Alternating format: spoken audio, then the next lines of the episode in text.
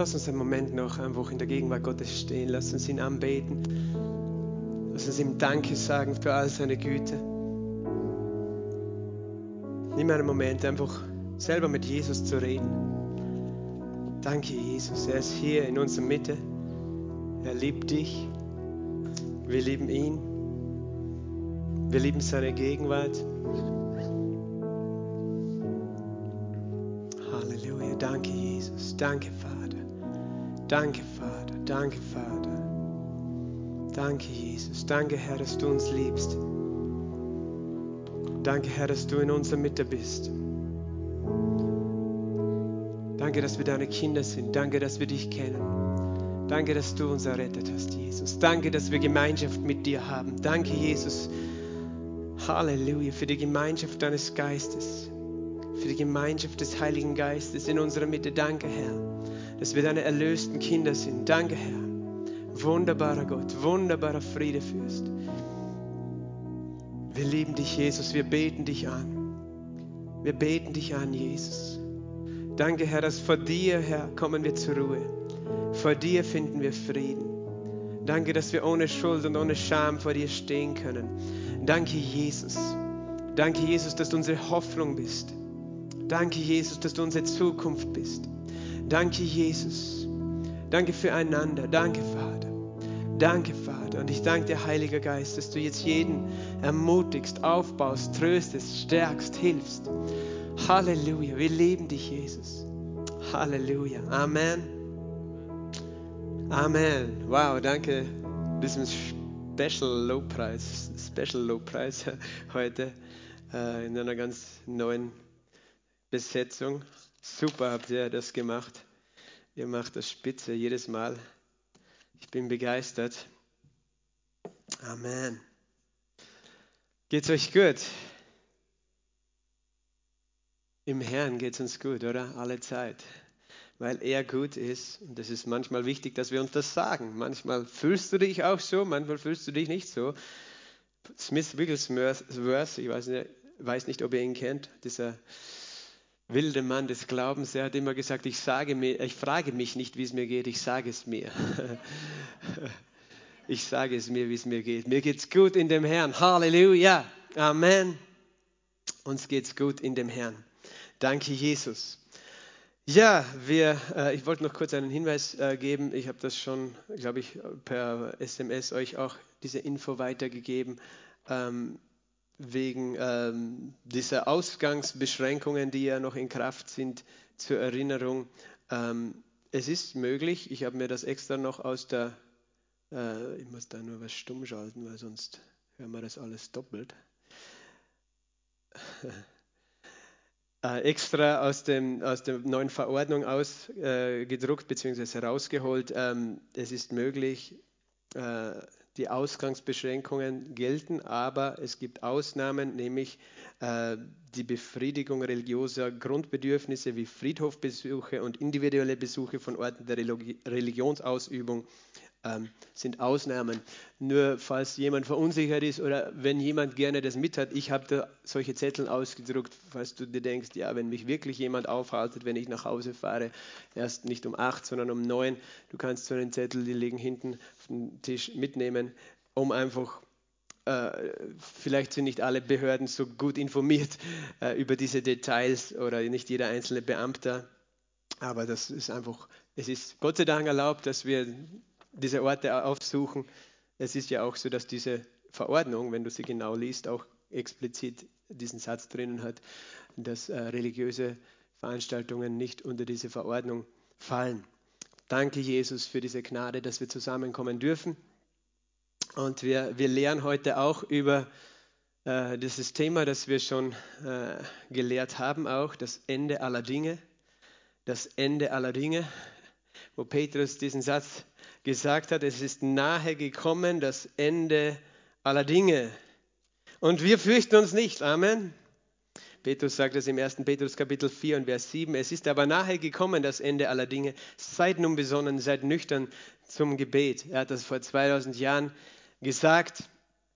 Und ich denke, es ist wichtig, dass wir auch über diese Dinge reden, über diese Dinge lernen. Und das sind auch Dinge, die kann man nicht so leicht auch in einer Sonntagspredigt oft äh, erklären, weil einfach so viele Fragen auch damit verbunden sind. Äh, und, und ja, du müsstest wirklich immer die ganze Bibel gleich auf, aufmachen auf einmal und studieren, weil, weil es wird immer Fragen geben zu diesem Thema. Und es geht auch mir gar nicht darum, dass ich den Anspruch habe, alle Fragen ins Detail beantworten zu können.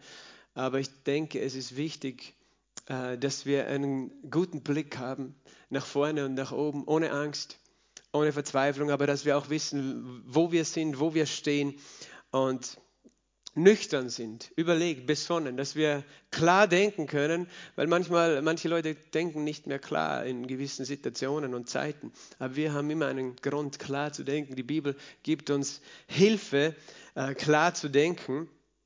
Ich möchte einsteigen mit einem Text aus dem Buch Daniel Kapitel 9 heute. Und wie, wie erwähnt, und ich erwähne es noch einmal, all diese Abende sind Lehrabende, sind aufgenommen auch. Und ähm, du kannst sie nachhören auf Spotify oder sonst wo, auch auf YouTube. Ähm, diese, diese Abende, die schon waren, falls du den Zusammenhang möchtest. Daniel Kapitel 9 ab Vers 20, während ich noch redete und betete und meine Sünde und die Sünde meines Volkes Israel bekannte und mein Flehen für den heiligen Berg meines Gottes vor den Herrn, meinen Gott, hinlegte und während ich noch redete im Gebet, da zur Zeit des Abendopfers rührte mich der Mann Gabriel an, den ich am Anfang im Gesicht gesehen hatte. Und als ich ganz ermattet war, und er wusste Bescheid, redete mit mir und sagte, Daniel, ich bin jetzt ausgegangen, um dich Verständnis zu lehren. Interessant, ein Engel ist gekommen, um den Daniel Verständnis zu lehren. Wow, das ist nicht schlecht, oder? Du betest und dann schickt Gott einen Engel und der lehrt dich. Am Anfang deines Flehens ist ein Wort ergangen und ich bin gekommen, um es dir mitzuteilen. Denn du bist ein vielgeliebter. Kannst dich zu jemandem drehen und sagen, du bist ein vielgeliebter oder eine vielgeliebte. Du bist ein vielgeliebter. So achte nun auf das Wort und verstehe die Erscheinung 70 Wochen sind über dein Volk und deine heilige Stadt bestimmt und das Verbrechen zum Abschluss zu bringen, um den Sünden ein Ende zu machen und die Schuld zu sühnen und eine ewige Gerechtigkeit einzuführen und Gesicht und Propheten zu versiegeln und ein Allerheiligstes zu salben. So sollst du denn erkennen, und verstehen, von dem Zeitpunkt an, als das Wort erging, Jerusalem wiederherzustellen und zu bauen, bis zu einem Gesalbten, einem Fürsten, sind es sieben Wochen. Und 62 Wochen lang werden Platz und Stadtgraben wiederhergestellt und gebaut sein, und zwar in der Bedrängnis der Zeiten. Und nach den 62 Wochen wird ein Gesalbter ausgerottet werden und wird keine Hilfe finden. Und das Volk eines kommenden Fürsten wird die Stadt und das Heiligtum zerstören. Und sein Ende ist in einer Überflutung. Und bis zum Ende ist Krieg, fest beschlossene Verwüstungen. Und stark machen wird er einen Bund für die vielen eine Woche lang.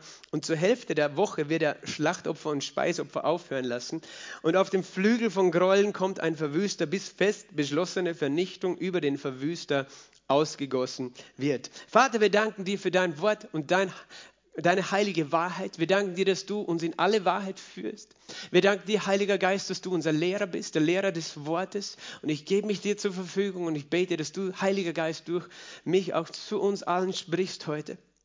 Herr, dass wir wachsen, dass wir gestärkt werden durch dein wunderbares Wort.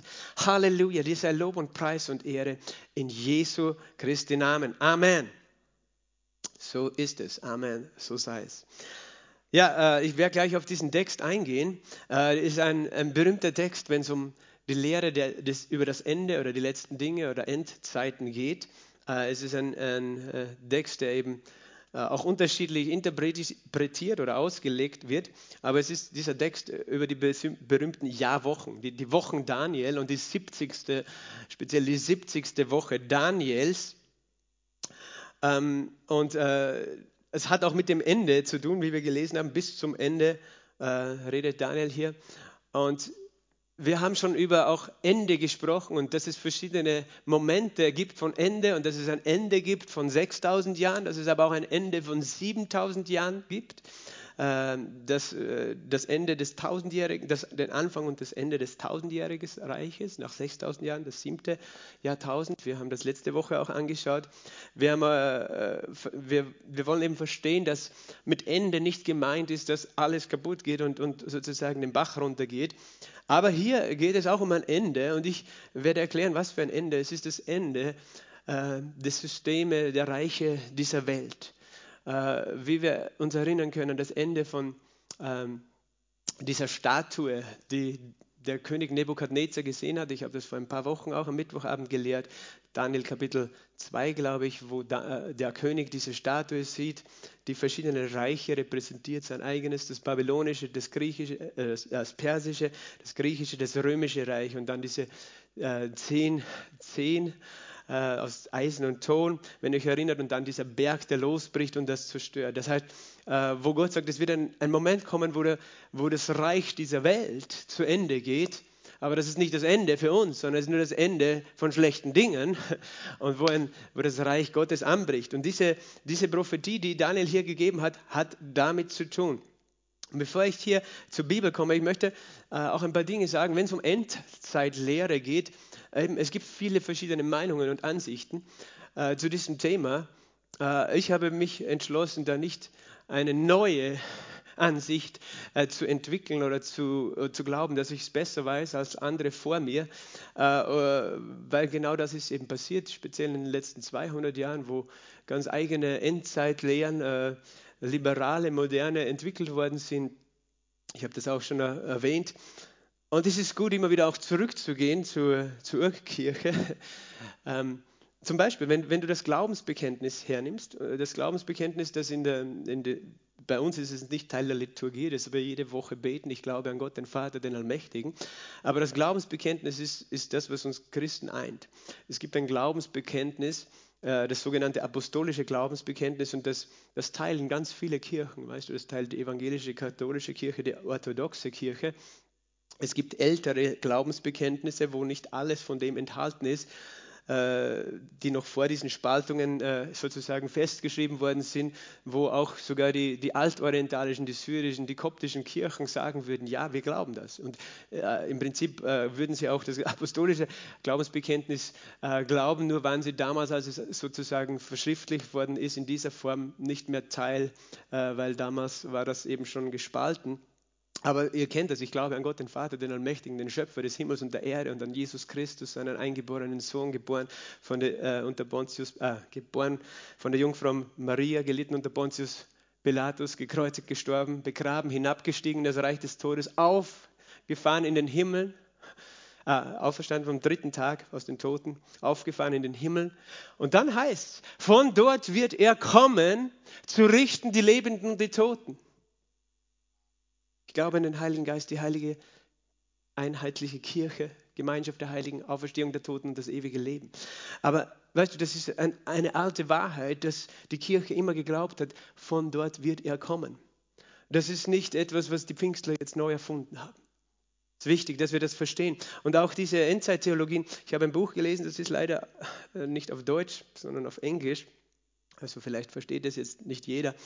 Äh, aber wo äh, der Autor Ken, John, äh, Ken Johnson heißt er, äh, schreibt über die alten Kirchenväter, was die gelehrt und geglaubt haben, was die frühe Kirche gelehrt und geglaubt haben, nämlich die, die ersten Nachfolger der Apostel sozusagen. Und das ist interessant, weil dann, äh, dann kannst du einfach nachschauen, okay, was haben die damals geglaubt über Ende und Endzeit? Weil äh, eben manche Leute kommen und, und erfinden alles neu und sagen, alle anderen, die vor mir waren, sind falsch. Und ich sage, das ist Stolz und Arroganz zu glauben, dass alle vorher falsch waren und ich habe jetzt die Wahrheit mit dem Löffel gefressen, sozusagen die Weisheit. Nein, äh, es ist gut, äh, weißt du auch, selbst die pfingstliche Lehre ist ja nicht eine neue Lehre, das ist ja auch die Lehre der Urkirche gewesen, die, die, die Glaube an die Geistesgaben, die Geistestaufen und Heilungen. Geht zu den Kirchenvätern zurück, das, das nennt man die Kirchenväter, die, die Urväter der Kirche, die, die, die eben damals die Lehre und die Gemeinde bestimmt haben, im, speziell im zweiten bis drittes Jahrhundert nach Christus. Was haben die gelehrt? Weißt du, da wirst du drauf kommen, die haben damals auch noch die Geistesgaben erlebt, das Sprachenreden erlebt. Das heißt, das sind alles Dinge, die wir nicht neu erfunden haben. Das ist wichtig, weil Sekten erfinden neue Dinge, neue Lehren, neue Wege, die immer in die Irre führen. Äh, Gott lässt uns einfach manchmal alte Wahrheiten wiederentdecken, aber äh, das, wir können nicht einfach die christliche Lehre neu erfinden. Weißt du? Wenn wir das tun, dann, dann sind wir auf dem falschen Weg. Und darum hat mich dieses Buch auch sehr angesprochen und interessiert. Und nur ein paar Zusammenfassungen, was die Urkirche gelehrt hat, dass es eben ein buchstäbliches tausendjähriges Reich geben wird auf der Erde. Das haben die damals geglaubt. Äh, das kannst du aus diesen Zitaten herauslesen, dass es einen buchstäblichen Antichristen geben wird, der, äh, der auch und, und eine, eine Zeit der Bedrängnis, die sieben Jahre dauern wird auf dieser Erde, äh, dass auch das Volk Israel, die Juden, zurückkehren würden nach Jerusalem und noch einen Tempel bauen würden. Und da gab es eben verschiedene, äh, die das erwähnt haben, oft nur in einem einzelnen Zitat irgendwo in ihren Texten. Ich will nur einzelne Namen geben, nicht, nicht alle, es gibt sehr viele verschiedene Kirchenväter. Äh, Johannes, den äh, Evangelisten, kennen wir, der auch das, diese Offenbarung des Johannes geschrieben hat. Der hatte einen Jünger, der hieß Papias, von dem Texte überliefert sind. Das heißt, dieser Papias, der lebte, glaube ich, 70 bis 155, habe ich hier auf meinem Schummelzettel, äh, der kannte ihn persönlich. Der ist 70 nach Christus erst geboren. Ein anderer, der hieß Irenäus, der lebte überhaupt erst im zweiten Jahrhundert. Ähm, und dieser Irenäus, äh, der äh, kannte auch, nein, nicht der Irenäus war es, der Polycarp. Äh, der Polycarp war auch ein Jünger, Schüler des Johannes, Polycarp.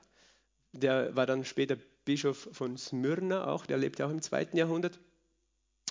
Ähm, und Irenäus war ein Schüler des Polycarp und kannte aber auch den Johannes. Weil Johannes sagt, diese, sagt die Kirchengeschichte, hat bis ca. 115 nach Christus gelebt. Äh, Johannes der Evangelist. Und dieser Irenäus kannte ihn noch persönlich, auch, auch Polycarp. Und äh, dann hatte dieser Irenäus, der später Bischof von Lyon in Frankreich wurde, hatte noch einen äh, Schüler, einen Jünger sozusagen, der hieß äh, Justin der Märtyrer. Justin der Märtyrer. Der lebte auch im zweiten Jahrhundert, Anfang des zweiten Jahrhunderts, also 100 irgendwas nach Christus. Äh, der war wiederum ein Schüler von Irenäus. Und, und das ist zum Beispiel interessant, gerade wenn es auch um das Buch Johannes Offenbarung geht, weil äh, es gibt ja manche, die behaupten, dass Johannes Offenbarung ist schon ist nicht erst 90 nach Christus geschrieben, so herum um diese Zeit, sondern schon viel früher vor der Zerstörung des ersten Tempels und seit der Tempel zerstört ist äh, und äh, die Juden ins, in die ganze Welt zerstreut sind, leben wir in dem tausendjährigen Reich. Aber das stimmt sicher nicht. Dieser Johannes hat das später geschrieben. Und vor allem, was haben seine Schüler sozusagen geschrieben und geglaubt? Und dieser Papiers zum Beispiel, ich habe es nur auf Englisch, ich werde es gleich auf Deutsch übersetzen, äh, hat gesagt, äh, eben es wird die Auferstehung der Toten, nach der die Auferstehung der Toten wird Jesus auch für tausend Jahre regieren. Und er sagt, I was taught this, ich wurde das gelehrt von dem Apostel Johannes selbst, persönlich. Es ist schon gut, wenn man den als Lehrer hat, der eben gesagt hat, ja, Jesus wird buchstäblich tausend Jahre regieren nach dieser Auferstehung der Toten, das ja die Entrückung auch ist für die Gläubigen. Und Irenäus, der auch eben äh, ein äh, Schüler war des, äh, des Johannes und des Polycarp, äh, der sagt eben auch, die Auferstehung der Gerechten äh, wird dann stattfinden, direkt äh, nach der Zerstörung der, der, des Antichrist und alle Nationen unter seiner Herrschaft. Viele Gläubige werden durch diese Zeit der Trübsal, also Menschen werden dort auch leben und gläubig sein, werden danach eben die Erde wieder füllen. In der Auferstehung werden wir Gemeinschaft haben mit äh, den heiligen Engeln und Einheit mit geistlichen Wesen. Die neuen Himmel und die Erde wird erschaffen werden. Das ist eben dann ganz am Ende, haben wir letztes Mal gehört. Und dann wird das neue Jerusalem herabsteigen. Und dann sagt er noch Folgendes dazu. Das alles sind buchstäbliche Dinge, buchstäblich, wörtliche, und Christen, die das äh, als Allegorie verstehen, also als nur bildhafte Sprache, das sind unreif, sagt er. Christen, die das einfach nur so als Bildersprache beschreiben, aber nicht die Wahrheit. Auch, auch äh, dann gibt es den, den, Brief des Barnabas, wo man sagt, das ist wahrscheinlich der Barnabas, der mit Paulus unterwegs war, der einen Brief geschrieben hat, schon im ersten Jahrhundert. Der hat auch gesagt, der hat genau das gelehrt, was ich letzte Woche auch euch erklärt habe. Er hat gesagt, Gott hat äh, in sechs Tagen Na, er sagte so, in sechs Tagen oder in 6000 Jahren werden alle Prophetien erfüllt sein. Äh, dann heißt es, Gott ruhte am siebten Tag. Das bedeutet das zweite Kommen Jesu Christi.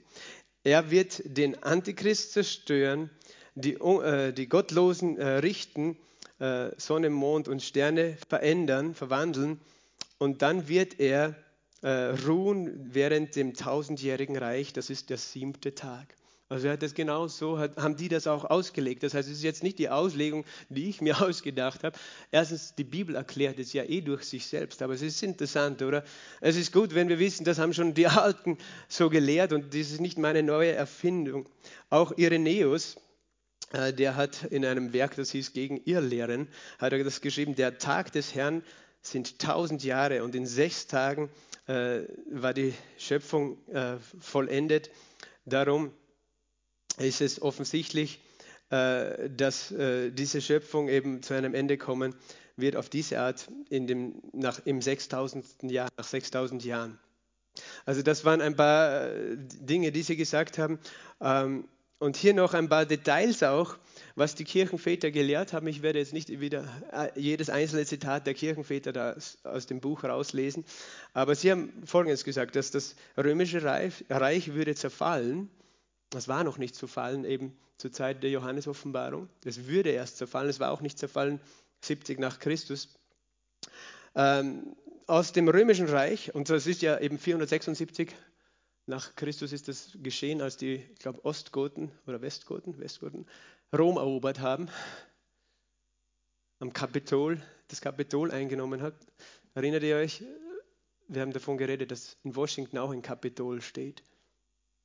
Weißt du, was die auch schon damals gelehrt haben, dass aus dem römischen Reich zehn Nationen sich entwickeln würden.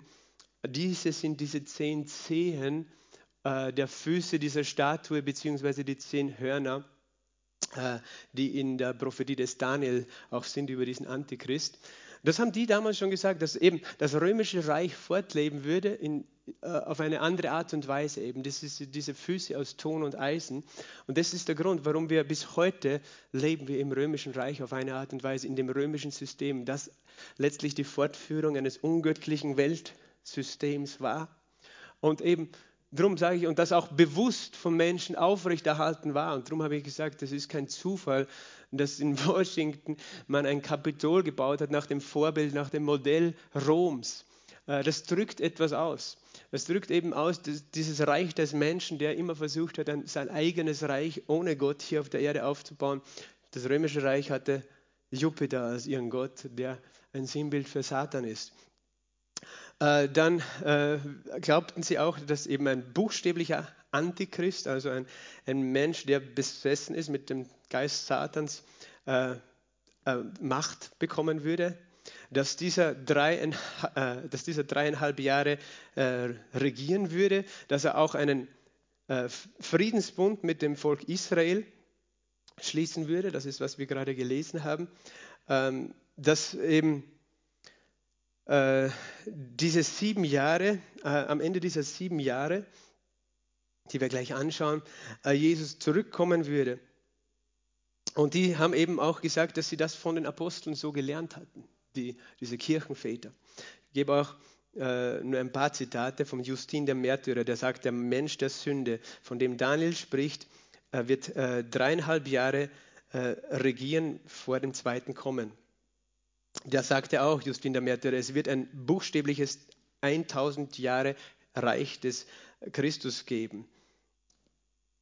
Dann sagt Irenäus, äh, redet davon, äh, dass das römische Reich eben zuerst geteilt wird und dann sich auflösen würde, dass zehn Könige oder auch Nationen, Königreiche sich aus dem, äh, was im römischen Reich war, und das war ja ein großer Teil, war Europa auch, ähm, erheben würde ähm, und dass diese Prophetien, die wir dann auch im Buch der Offenbarung finden, äh, sich erfüllen würde. Und du könntest das ganze Buch lesen, das hat 200 Seiten oder mehr. Da kannst du viel noch äh, recherchieren. Und wie gesagt, wir glauben nicht nur, weil die Kirchenväter das gesagt haben, aber es ist gut, wenn wir verstehen, wie hat die Kirche früher, und zwar ganz am Anfang, die Bibel und auch das Ende der Zeiten gelehrt und verstanden. Und wir, wir, wir tun gut, wenn wir nicht versuchen, das Rad neu zu erfinden, sondern zu überlegen, warum haben sie das so verstanden. Und dazu möchte ich eben mit euch diesen Text nochmal jetzt anschauen, gelesen haben. So, bin ich wieder da. Äh, diesen Text anschauen. Und dieser Text ist aus Daniel Kapitel 9. Daniel war damals in Babylon. Äh, er hat damals verstanden, hat gelesen, dass äh, der Prophet äh, Jeremia, glaube ich, gesagt hatte, dass das Volk Israel 70 Jahre in Gefangenschaft sein würde und dann wieder zurückkehren würde in ihr Land. Und als er das erkannt hat, hat er gebetet und gefastet. Und Gott hat diesen Engel geschickt. Und er hat nicht nur gebetet, er hat auch Buße getan für die Sünden seines Volkes. Er hat gesagt, Gott, das ist jetzt das ist der Grund, warum wir überhaupt in Gefangenschaft sind, in Babylon leben, weil wir eben gegen dich gesündet haben, vergib uns und, und erfüll diese Prophetie, dass wir zurückkehren in unser Land. Und das ist ja auch buchstäblich erfüllt worden. Und das ist immer das Schwierige an Prophetie, dass sie mehrere Ebenen hat. Und äh, manchmal denken wir, nur weil sie sich auf eine Art und Weise erfüllt, brauchen wir uns nicht mehr damit beschäftigen. Aber Prophetie hat mehrere Ebenen. Und äh, dann können wir verstehen, dass es sich auf zwei, drei, vier Ebenen, so wie Gott das gemeint hat, erfüllen kann. Das heißt, ähm, und die Antwort, die bekommen hat, war ein Engel, der kommt und auf einmal von 70 Wochen redet.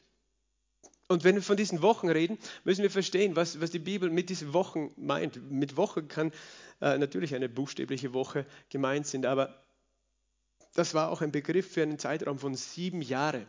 Von sieben Jahren.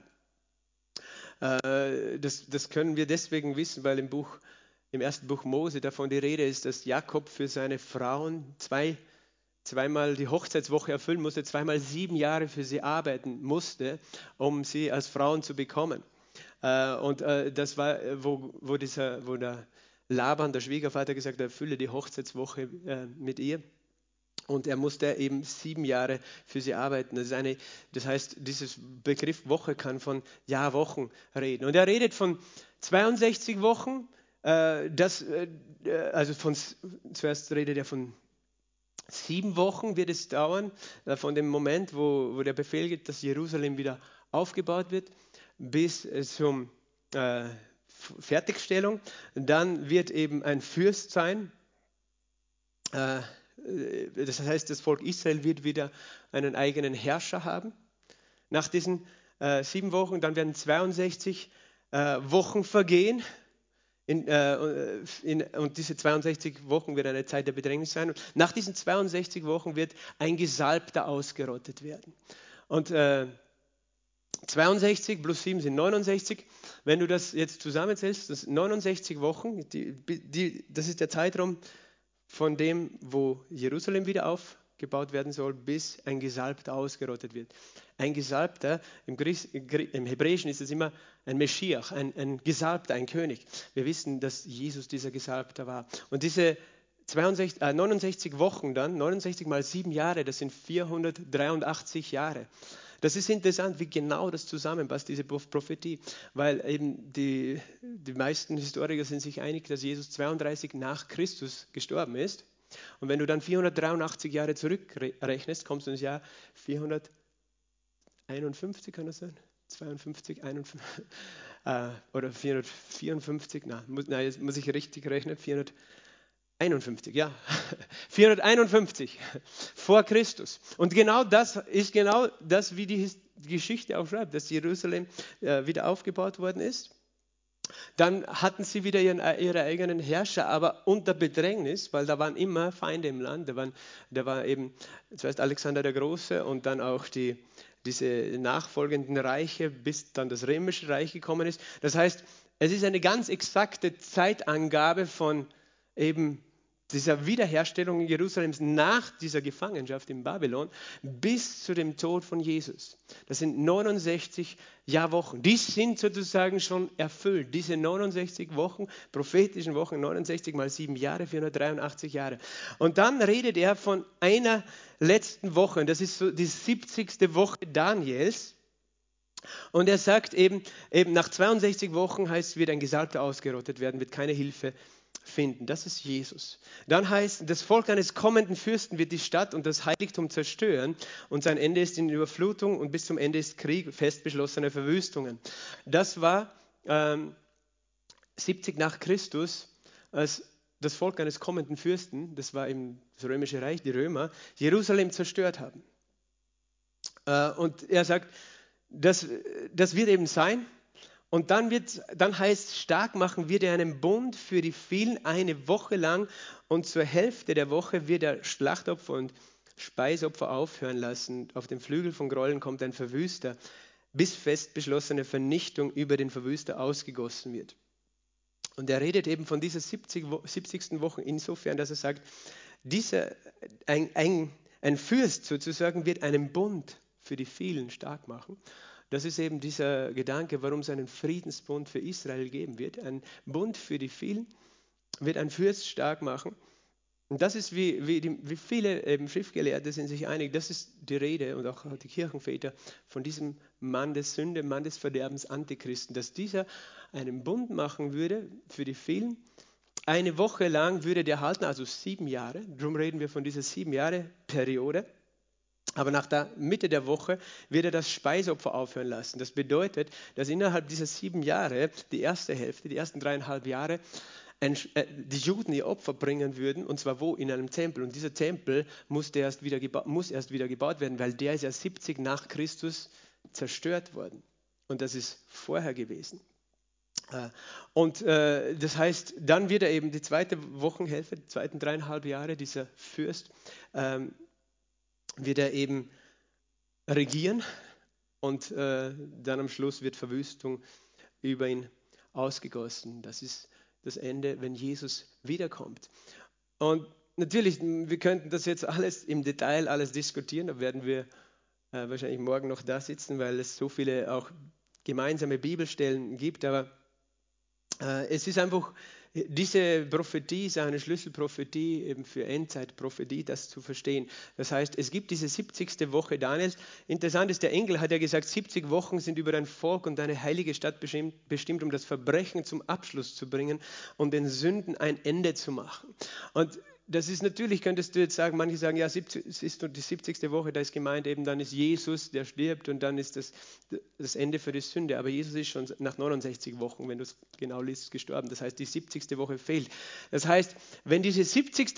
Woche erfüllt ist, was ist dann ein Ende ist damit sozusagen mit Verbrechen und Sünde auf dieser Welt und er wird eine ewige Gerechtigkeit einführen.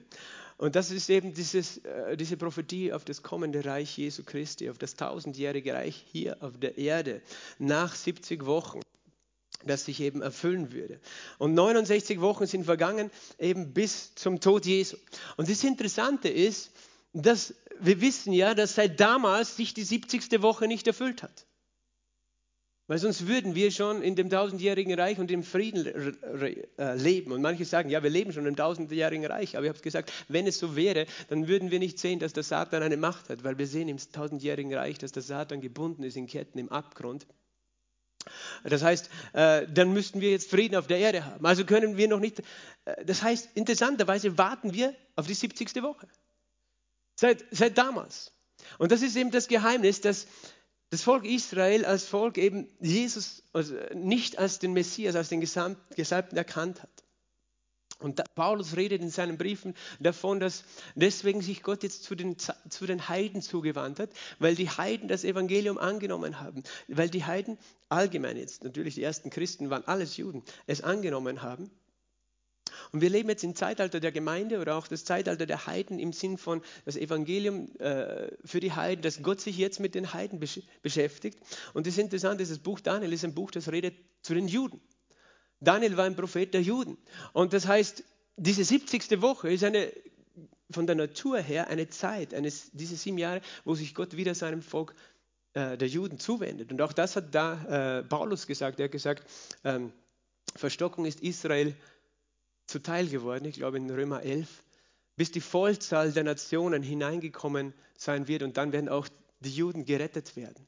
Das heißt, das ist wichtig, dass wir verstehen, diese Zeit der sieben Jahre, diese, die man auch nennt Zeit der Bedrängnis, der großen Bedrängnis, der Trübsal, diese Zeit, wo auch dieser Antichrist regiert, ist eine Zeit, wo Gott sich seinem Volk Israel wieder zuwendet, weil er eben möchte, dass auch sein Volk ihn erkennt und in dieser Zeit werden sie ihn erkennen. Sie werden dann am Ende rufen, Hosanna in der Höhe, gepriesen sei der, der kommt, im Namen des Herrn. Das heißt, sie werden ihn erkennen als den Erlöser.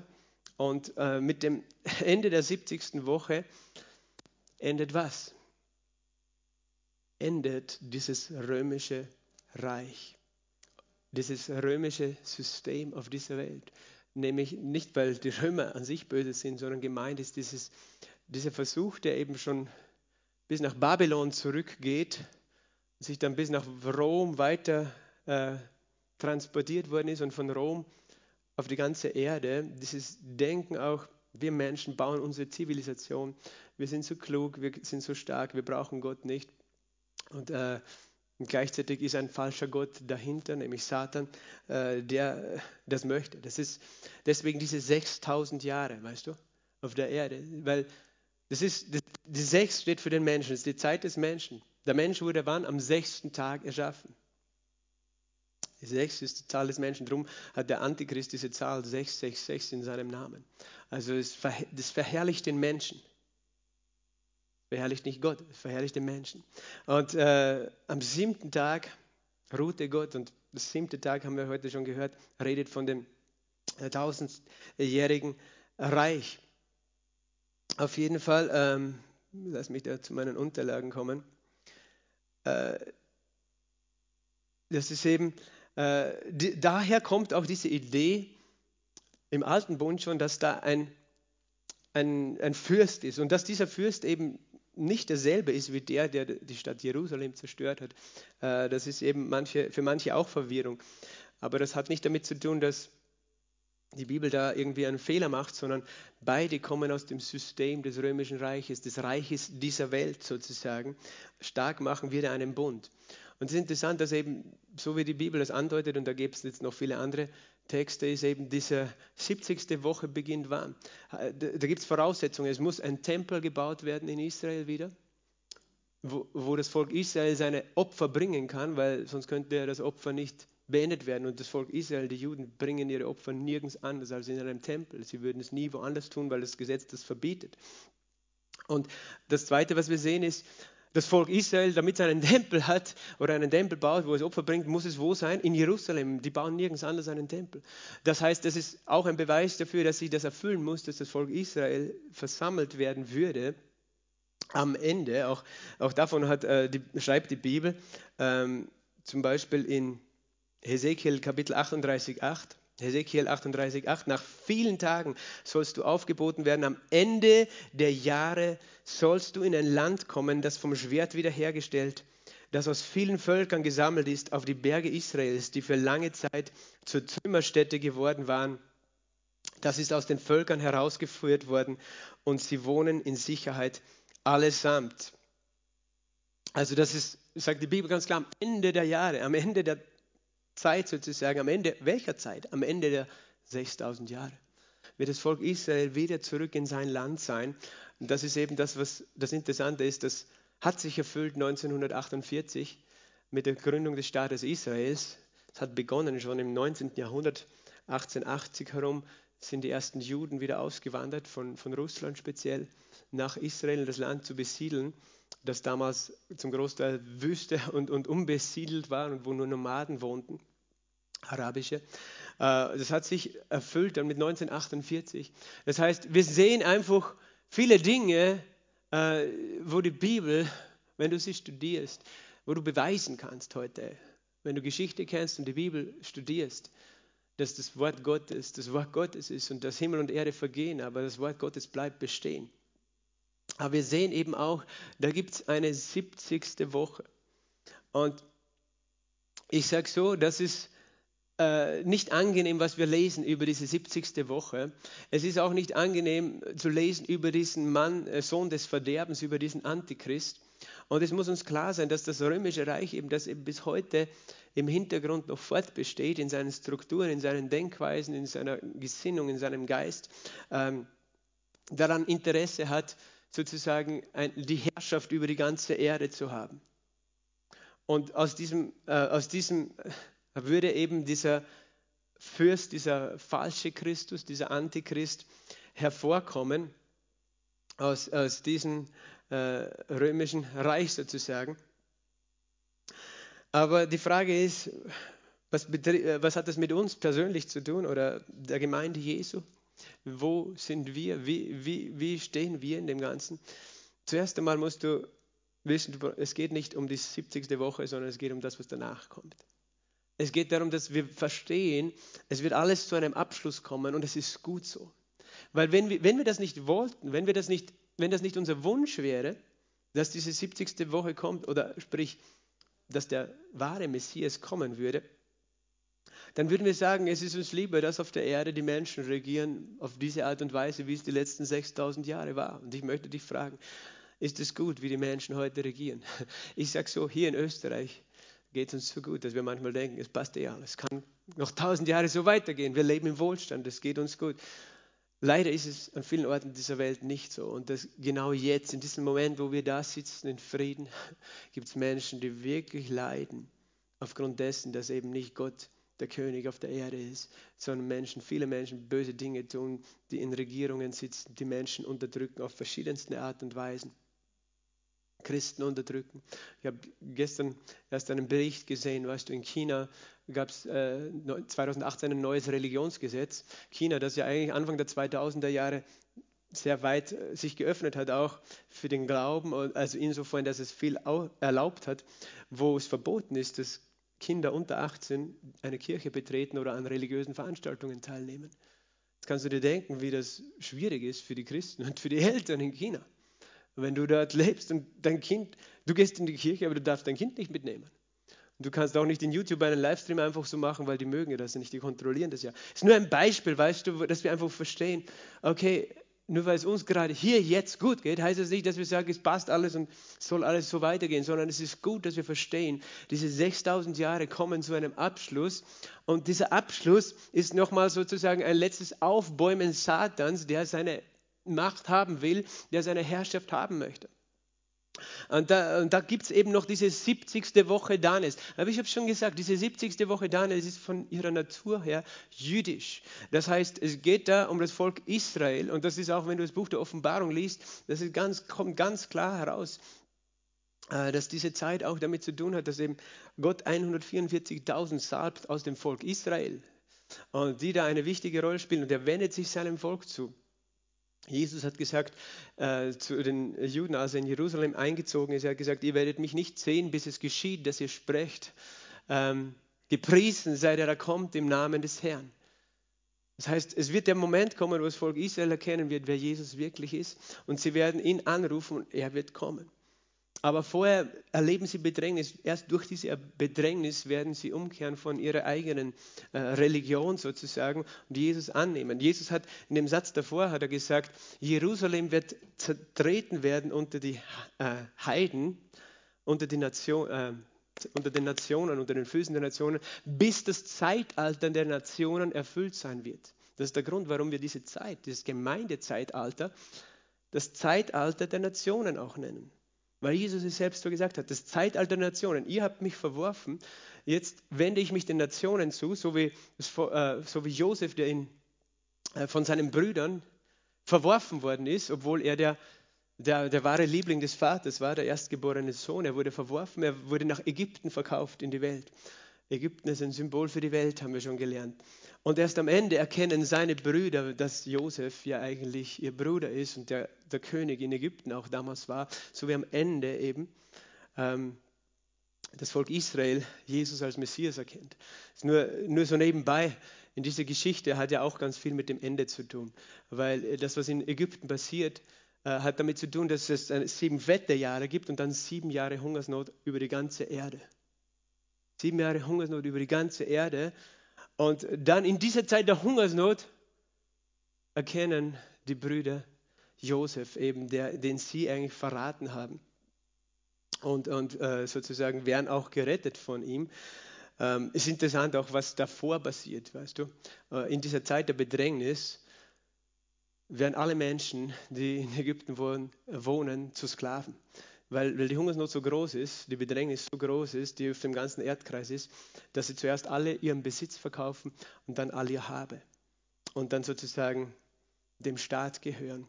Es ist interessant, wie die Bibel einfach viele Dinge prophetisch vorauszeigt, die eben auf diese 70. Woche, auf diese sieben Jahre Zeit der Bedrängnis hindeuten. Äh, ich glaube, im Buch Jesaja steht das oder Jeremia, bin jetzt nicht ganz sicher, aber es gibt diesen Vers, eben, es wird eine Bedrängnis, eine Trübsal für Jakob sein. Für Jakob für Israel. Das ist das Volk Israel. Und deswegen musst du auch verstehen, und ich habe heute nicht die Zeit darauf einzugehen, das Buch Matthäus Kapitel 24, aber auch in Lukas, wo viel auch über das Ende der Zeit geredet ist, da spricht vieles über die 70. Woche Daniels, aber das hat ganz viel mit dem Volk Israel zu tun, nicht mit der Gemeinde Jesu. Und wenn man das nicht auseinanderhält, ist man immer verwirrt. Man liest diese Matthäus 24, denkt sich ja, wie passt das jetzt zusammen mit dem und mit dem und mit dem? Wenn du nicht verstehst, dass, äh, dass manche Prophetien für spezielle Zeiten und Gruppen auch gemeint sind. Das heißt, Jesus ist gestorben, er wurde von seinem Volk abgelehnt und eigentlich sollte dann gleich anschließend die 70. Woche kommen und dann ist es vorbei. Also 32 nach Christus, sieben Jahre noch, 39 nach Christus und dann äh, ist, ist, ist vorbei. Aber mit diesem Tod von Jesus und seiner Auferstehung hat Gott auf die Pause-Taste gedrückt und das Evangelium ist zu den Heiden gegangen und er hat gesagt, okay, wenn ihr mich ablehnt, ich werde inzwischen jetzt die ganzen Heiden sammeln, ich werde das Evangelium bis zu den Enden der Erde tragen, durch meine Diener, durch die Gemeinde Jesu. Und dann, wenn ich fertig sein wird, bis die Vollzahl der Nationen hinzugekommen ist, dann drückt er wieder auf Play und dies, dann beginnt die 70. Woche. Das heißt, damit diese 70. Woche beginnt, muss die Vollzahl der Nationen hineingekommen sein, wann auch immer das ist, das weiß Gott allein. Ähm, aber das, was dann passiert ist, äh, dass eben wir Gläubigen, und darüber habe ich schon auch viel gelehrt, über die Entrückung, in dieser Zeit gar nicht mehr da sein werden. Wenn du mit mir liest, im 2. Thessaloniker Brief, Kapitel 2, Vers 2, äh, 1 folgende. Wir bitten euch aber, Brüder, wegen der Ankunft unseres Herrn Jesus Christus und wegen unserer Vereinigung mit ihm, dass ihr euch nicht schnell in eurem Sinn erschüttern, auch nicht erschrecken lasst, weder durch Wort, durch Geist, noch durch, äh, weder durch Geist, noch durch Wort, noch durch Brief, als seien sie von uns. Das heißt, da haben Menschen geschrieben an die Leute in Thessalonik äh, Briefe, die Paulus nicht geschrieben haben, die, die nicht die wahre Lehre transportiert haben. Das hat immer schon Menschen gegeben, die die Wahrheit verfälscht haben. Und, und er hat gesagt, ihr sollt euch nicht erschrecken lassen. Wegen was? Wegen der Ankunft des Herrn, wegen unserer Vereinigung mit ihm redet von der Entrückung.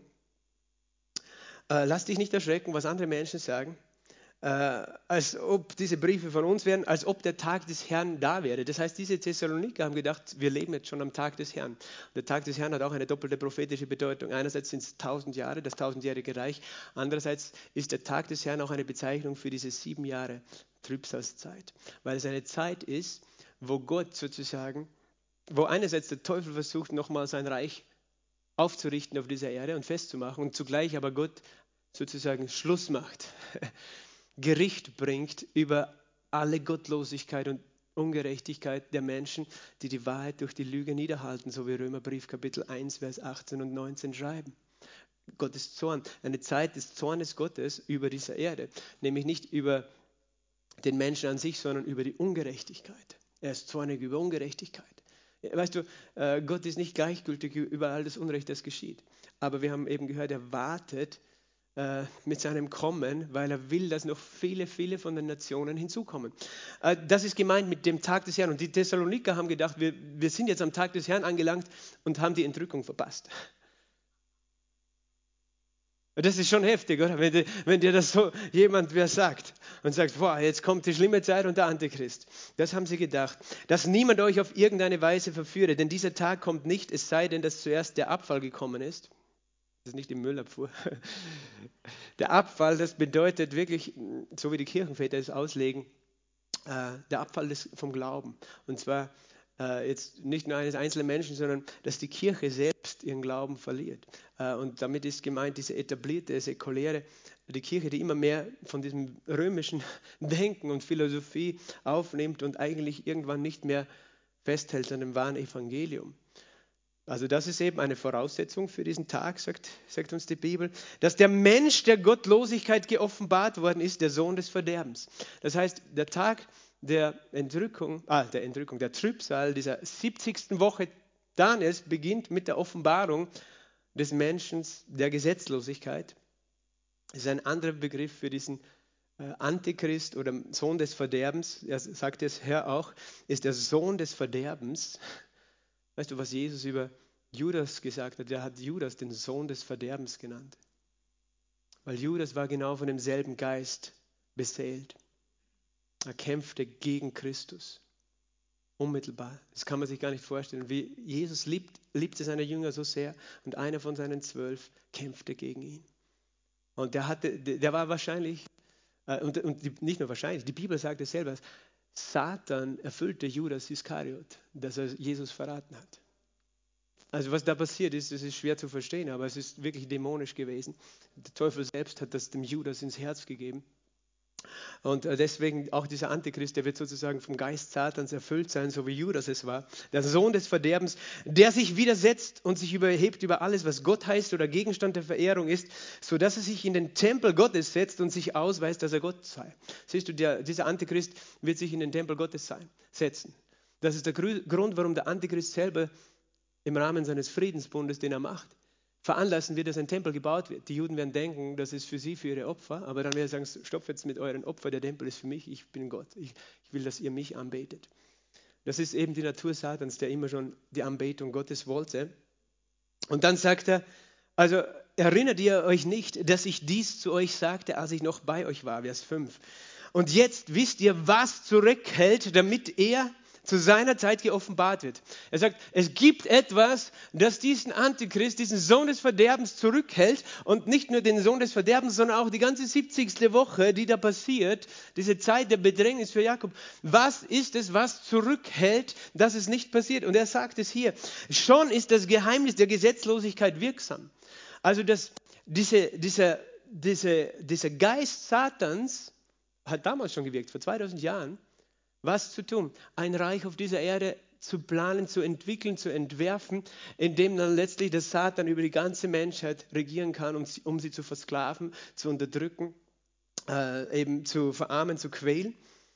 Das ist sein Ziel. Und das wirkte schon damals, das Geheimnis der Gesetzlosigkeit. Äh, weißt du, ich sage so, ich bin kein Freund jetzt von großen Verschwörungstheorien, nur musst du wissen, dass die Bibel ein Buch ist von Verschwörungen. Und ich sage im Hintergrund immer, der Teufel hat gewirkt und versucht, Dinge zu manipulieren, Königreiche zu manipulieren, Menschen zu manipulieren, um eigene Ziele, eigene Pläne auszuführen. Und das, das ist einfach eine Realität, wenn du die Bibel studierst. Das ist bis heute wirksam, äh, aber nur offenbart es sich nicht, bis wann? Also dieser, dieser, dieses Reich des Antichristen und dieser, dieser Mann kann sich nicht offenbaren. Bis wann? Bis der, welcher jetzt zurückhält, aus dem Weg ist. Und dann wird der Gesetzlose geoffenbart werden. Das bedeutet, jemand muss aus dem Weg sein. Und ich könnte jetzt ganz, ganz viele andere Bibelverse noch lesen, äh, aber aus Zeitgründen mache ich das heute nicht, äh, über dieses Thema. Aber ich möchte dir so viel sagen, der, der zurückhält, ist der Christus, der heute in der Gemeinde auf der Erde liegt. Ist der Heilige Geist, der hier ist auf der Erde. Und wo ist er? Ist in den Gläubigen. Die Gläubigen sind ein Tempel des Heiligen Geistes. Und die Gläubigen haben eine Vollmacht bekommen in Christus Jesus. Und die Gebete der Gemeinde Jesu sind so mächtig und die Vollmacht der Gemeinde Jesu, weil ich schon das letzte Mal gesagt habe, diese Zeit der 2000 Jahre, diese Zeit der Gemeinde ist eine spezielle Zeit, denn nur in dieser Zeit, vorher war es nicht so, und im tausendjährigen Reich wird es auch nicht sein, habe ich gesagt, werden Menschen neu geboren, sodass sie, dass ihr alter Mensch tot ist, ihr neuer Mensch sozusagen, dass sie einen neuen neues Herz bekommen, verbunden sind mit Christus, der Heilige Geist in ihnen wohnt das ist eine ganz spezielle Zeit. Und Gott hat uns so eine Vollmacht gegeben, dass es, obwohl der Teufel das seit tausenden Jahren versucht hat, sein Reich wirklich in seiner Fülle aufzurichten, es ihm nie gelungen ist und auch nicht gelingen kann, weil die Gemeinde es verhindert.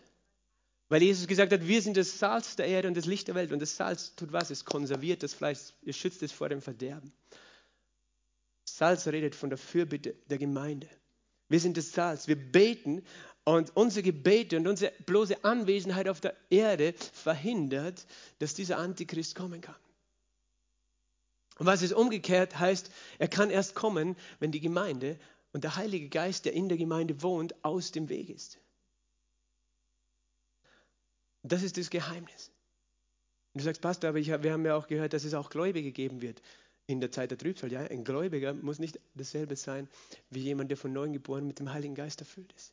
Es werden auch in diesen sieben Jahren Menschen gläubig werden, an Gott gläubig werden, gerettet werden durch ihren Glauben. Äh, viele eben, so wie das Buch der Offenbarung sagt, werden auch als Märtyrer sterben für ihren Glauben. Aber das ist nicht dasselbe. Äh, oder auch eben, wenn, wenn es heißt, äh, die Heiligen, weißt du, im, im, Matthäus 24, die in der Zeit der Trübsal leben, das ist das Volk Israel, das sind die Gläubigen auch, aber das heißt, das ist nicht die Gemeinde. Das sind zwei verschiedene Dinge. Aber diese Gemeinde hat so eine Vollmacht. Und deswegen ist es auch irrelevant, dass wir als Christen Angst haben vor dem Reich des Antichrist. Das ist ganz wichtig. Gott möchte, dass du Frieden hast in deinem Herzen. Keine Angst. Und dass du weißt, deine Gebete sind mächtig. Der Teufel kann gar nicht tun, was er will, weil du da bist und betest.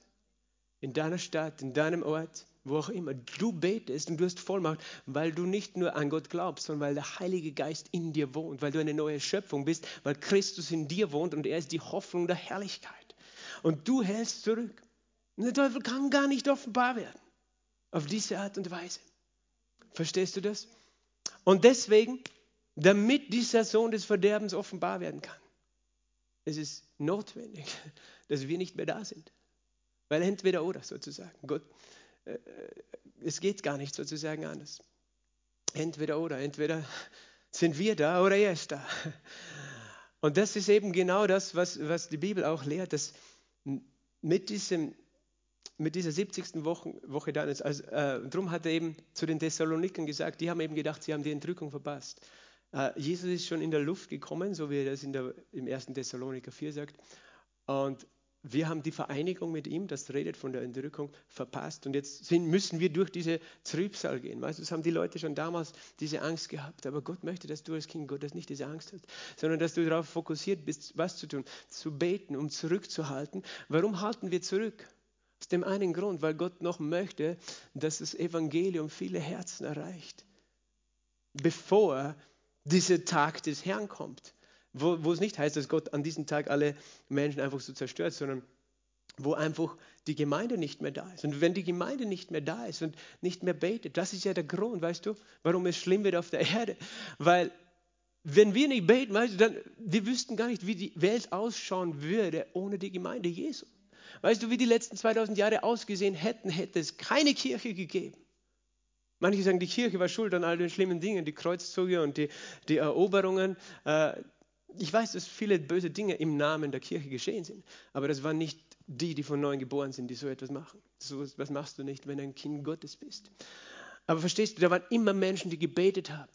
Und ja, ähm, es ist viel Schlimmes geschehen, aber weißt du, es ist auch viel Gutes geschehen durch die Kirche. Die ganze moderne Zivilisation äh, mit Krankenhäusern, Sozialsystem kannst du letztlich dem Evangelium verdanken, dass Menschen den Dienst der Liebe getan haben.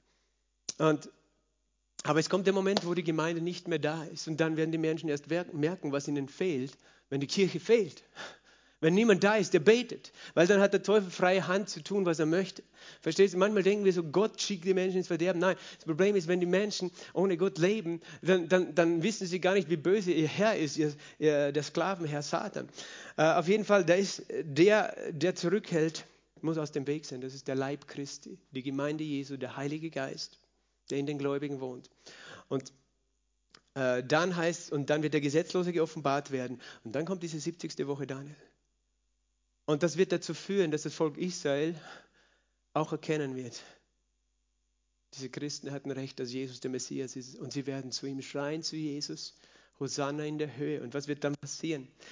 Den der Herr Jesus beseitigen wird durch den Hauch seines Mundes und vernichten durch die Erscheinung seiner Ankunft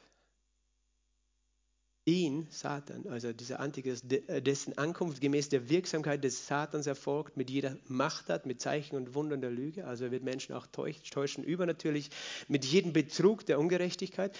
Lüge wird die ganze Welt beherrschen und, und Betrug. Das heißt, Menschen werden Lügen glauben, sonst könnte der gar nicht regieren. Weil wenn die Menschen die Wahrheit verstehen, würden sie ihn gar nicht sozusagen an die Macht kommen lassen. Aber er, wird, er ist der, der Teufel war immer der Meister der Lügen, er ist der Vater der Lügen und eben sein Sohn sozusagen äh, benutzt dieses Werkzeug. Jetzt kannst du überlegen, okay, wo finde ich Wahrheit auf der Welt und wo finde ich Lüge? Äh, was ist unter der Herrschaft Gottes und des, des Satan? Und mit jedem Betrug der Ungerechtigkeit für die, welche verloren gehen, dafür, dass sie die Liebe der Rettung der Wahrheit nicht angenommen haben. Aber davor steht eben, dieser Gesetzlose wird was? Er wird vernichtet werden durch den Hauch des Mundes Jesu. Das ist, was Offenbarung 19 sagt. Wenn Jesus vom Himmel kommt, kommt er mit einem zweischneidigen, scharfen Schwert in seinem Mund. Und er vernichtet diesen, diesen Feind Gottes und, und seine Armeen sozusagen und sein System ein für alle Mal auf dieser Erde. Und du, dann, wenn er ankommt, und das ist eben am Ende der 70, äh, der 70. Woche der sieben Jahre. Also am Anfang der 70. Woche kommt Jesus für die Gläubigen, aber nicht auf die Erde, sondern in der Luft. Und wir werden ihm entgegen entrückt, vereinigt mit ihm. Dann ist die Gemeinde weg. Und dann beginnt das. Dann wird eben dieser, sieben, äh, dieser Friedensbund mit Israel gemacht, dem Volk Israel. Dann wird ihnen erlaubt, einen Tempel zu bauen. Das ist interessant, weißt du, dass wir in einer Zeit leben, dass ein Friedensplan gerade ausverhandelt wird mit Israel. Spannende Zeiten, in denen wir leben. Und äh, dann kommt diese sieben Jahre Periode, von dem das Buch der Offenbarung ganz viel redet. Aber wir kennen das Ende. Halleluja. Wir kennen das Ende und es ist einfach gut, das Ende zu kennen. Ich bin dankbar, das Ende zu kennen und zu wissen, dass Jesus in Kontrolle ist. Und das, was letztlich eben zu Ende geht, ist nicht, dass, dass sagt Gott, ich werde alles zerstören, sondern das, was zu Ende geht, ist dieses System dieser Welt, das Menschen unterdrückt. Seit Jahrtausenden, wo Könige und Herrscher und Reiche, äh, das eben in einem ganz bösen Reich gipfelt, dann äh, Menschen unterdrücken. Das wird zu Ende kommen. Und dann kommt ein Reich, das voller Liebe und Friede ist, von dem ich das letzte Mal, glaube ich, was letztes Mal gesprochen habe. Das heißt, wir brauchen keine Angst haben vor diesem Ende. Das möchte Gott. dass wir nicht nur nicht Angst haben, sondern dass wir verstehen, was unsere Aufgabe ist hier auf dieser Erde. Wir sind hier mit einem Ziel. Gott hätte uns schon längst alle abholen können. Aber er sagt, nein, ich habe noch, ich habe so am Herzen, dass er noch so viele Menschen erreicht. So viele Menschen erreicht für das Evangelium, dass die Vollzahl der Nationen hineinkommt in mein Reich. Betet für sie, betet und haltet zurück, das, was der Feind tun will. Und glaube, dass du Vollmacht hast. Amen. Vater im Himmel, wir danken dir für deine Gnade.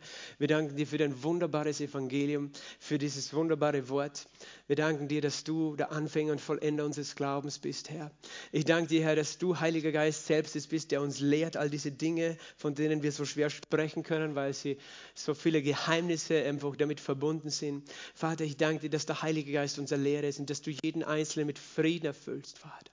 Aber ich bete auch für jeden, der zuschaut oder da ist, Herr, Herr der nicht seinen Halt in dir hat oder gefunden hat, Vater, dass er umkehren wird zu dir, dass er das Blut Jesu annehmen wird, Herr, dass er den Christus, den Erlöser empfangen wird, erkennen wird, wer der wahre gesalbte König ist, nämlich du, Jesus, der du für dein, dein Volk am Kreuz gestorben bist, der du für uns gestorben und auferstanden bist, damit wir errettet sind. Du hast gesagt, wir sollen so beten, erlöse uns von dem Bösen. Und wir danken dir, dass du das Gebet gehört hast, dass du uns von dem Bösen, von dem Sohn des Verderbers, von dem falschen Messias erlöst, dass wir befreit davon sind, dass wir, Herr, dass wir wissen, Herr, du schaust auf dein Volk. Und wir danken dir, Herr, für deine wunderbare Gnade und dass du uns mit Freude und Frieden erfüllst in dieser Zeit. In Jesu Namen habe ich gebetet. Amen. Der Herr segne dich.